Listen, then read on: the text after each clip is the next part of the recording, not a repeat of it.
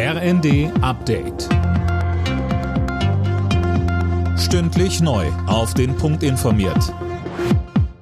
Ich bin Sönke Röhling. Guten Abend.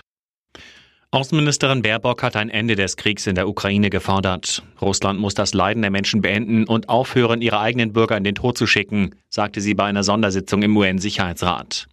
Bereits vor ihrer Rede hatte Baerbock das Vorgehen gegen landesweite Proteste in Russland scharf kritisiert.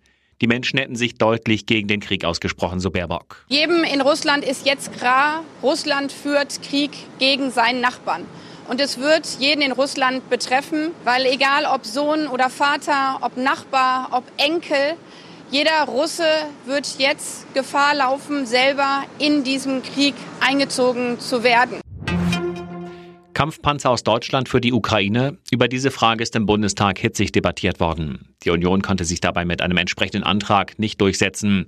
Der CDU-Politiker Johann Wadefuhl sagt in Richtung Regierungsbank. Es könnte eine dreistellige Zahl von Schützenpanzern Madern ohne Schwächung der Bundeswehr sofort geliefert werden.